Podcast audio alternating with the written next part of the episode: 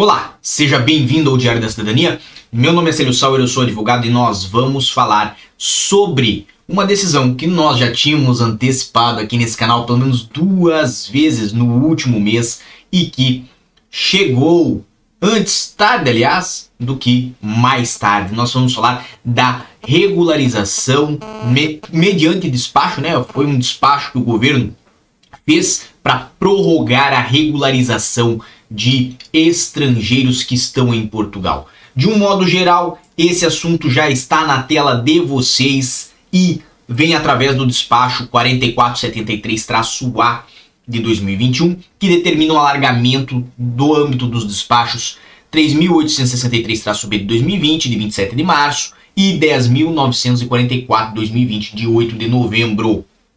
Esses despachos nós já trouxemos anteriormente no canal, já falamos sobre eles, temos acompanhado esse tipo de despacho da mesma forma que vamos fazer hoje e eles vêm a conceder benefícios a estrangeiros que não estão legais em Portugal. Mas óbvio, estes devem estar em algumas situações, como sempre, nós vamos explicar tudo aqui para você. Então, o que temos neste despacho é a seguinte determinação. No caso de cidadãos estrangeiros que tenham formulado pedidos ao abrigo da lei número 23 de 2007, de 4 de julho, que são os pedidos ao abrigo da lei de estrangeiros, ok?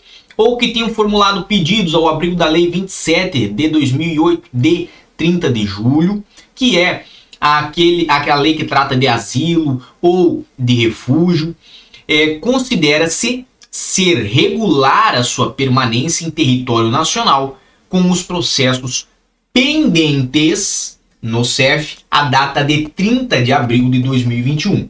Ou seja, nós temos aqui a situação de que para as pessoas que estão em Portugal com um processo pendente no CEF, será considerada a regularidade da permanência ok? E isto influencia no que?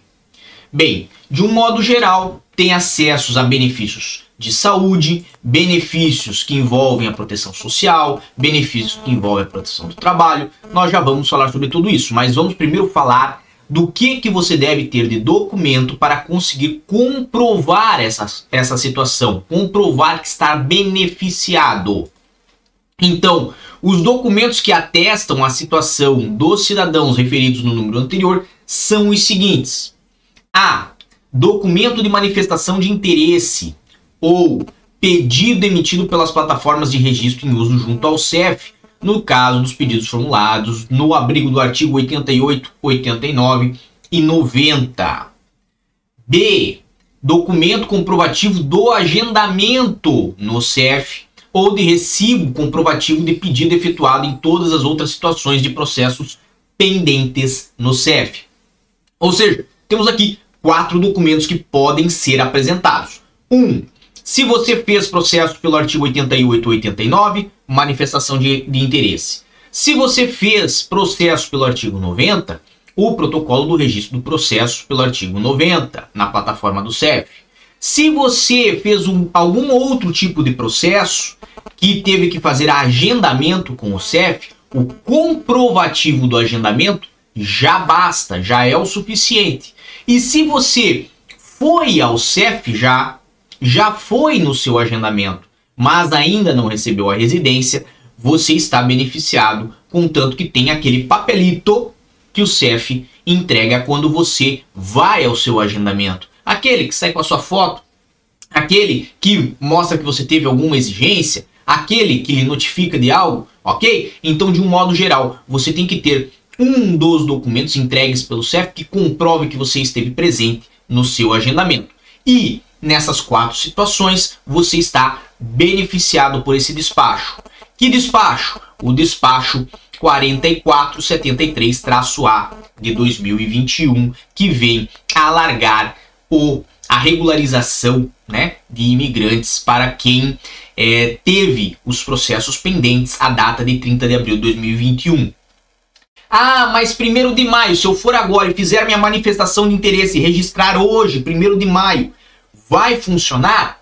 Não, não vai.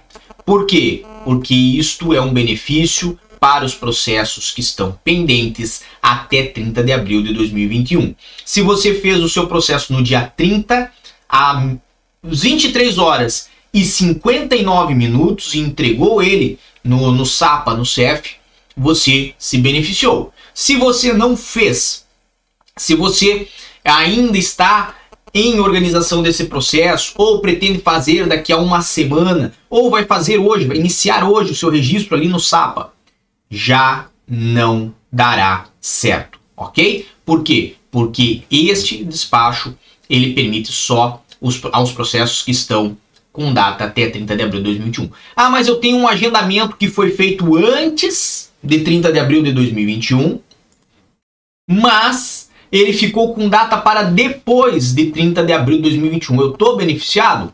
Tá, porque importa a data em que você fez o agendamento, ok?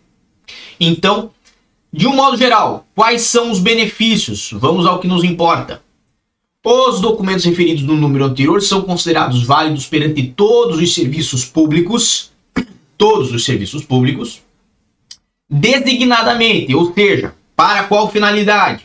Para obtenção de número de utente, acesso ao Serviço Nacional de Saúde ou a outros direitos de assistência à saúde, obtenção do número de identificação na segurança social, acesso às prestações sociais de apoio, celebração de contratos de arrendamento, celebração de contratos de trabalho, abertura de contas bancárias e contratação de serviços públicos essenciais. Então a finalidade principal é essa.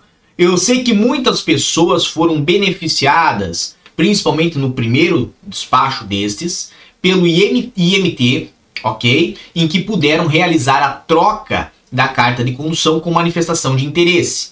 Agora veja, isto depende do IMT. Se o IMT quiser dar esta extensão, perfeito. Mas este despacho não fala nada sobre carta de condução, ok? Outro ponto importante.